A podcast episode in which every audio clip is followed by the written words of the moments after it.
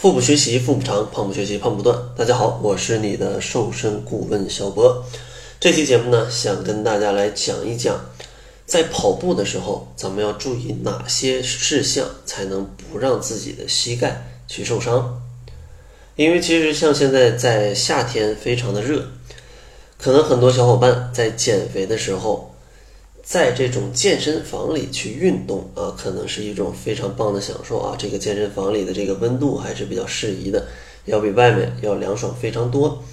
但是呢，如果在跑步当中啊，你要去忽略了一些问题，可能这个冷气会让你很舒服，但是它反而会让你的膝盖受伤。所以说，咱们就通过今天的节目，让大家可以了解到怎么样在跑步当中才能保护。自己的膝盖，其实像跑步伤膝盖，它会有非常多的一些方面，咱们一个一个来讲啊。首先，第一个它容易损害膝盖的方面，就是你在跑步机上面跑了太久。因为其实非常多的人可能急于减肥，或者说在家闲着没事儿，可能想要健身，对吧？家里也有可能有跑步机。所以说，可能因为这种方便，就会去做一个长时间的慢跑，可能一跑的话，有个一个半小时、两个小时都是有可能的。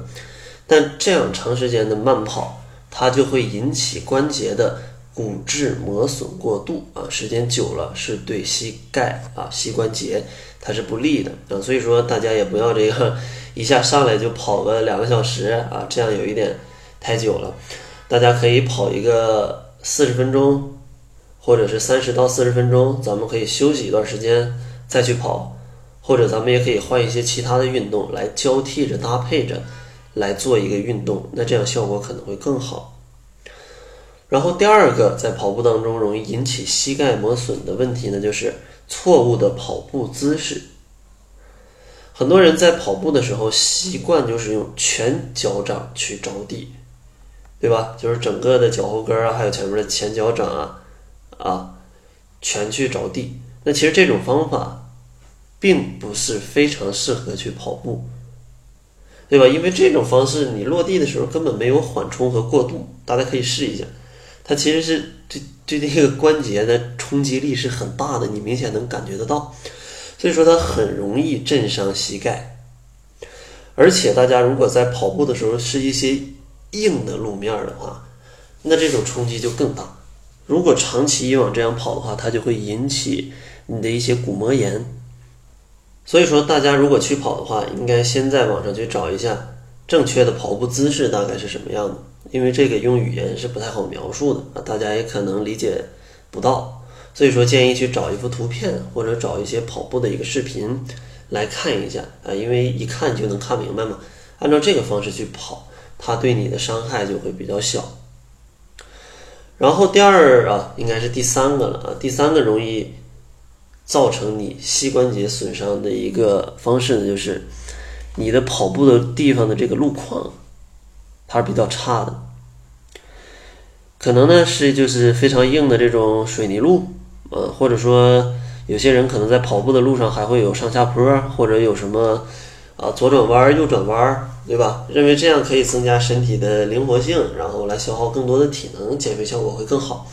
但是啊，但是在这些地方，它对你身体的冲击力也是更大的，所以说膝盖受到的负担可能也会更大，所以说造成的结果就是 受到损伤的概率也会更大。所以说大家尽量选择一些比较平的啊。然后地面尽量稍微有一点软的，如果是有一些操场有一些草坪，那其实就是蛮不错的。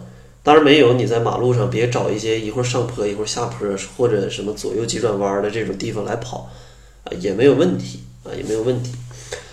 然后第四个啊，容易引起膝关节受损的一个方面就是，如果你体重太大了的话，还是强行为了减肥去跑步的话。那就有可能，嗯，有可能受损，因为你的体重本来就很大，通过重力的影响，其实对膝关节的压迫是很大的。所以说呢，建议 BMI 大于呃二十八或者是大于三十吧，这些伙伴就不要长时间的去跑步，因为太重了嘛，它很容易造成膝关节跟你脚踝那个关节的一个损伤。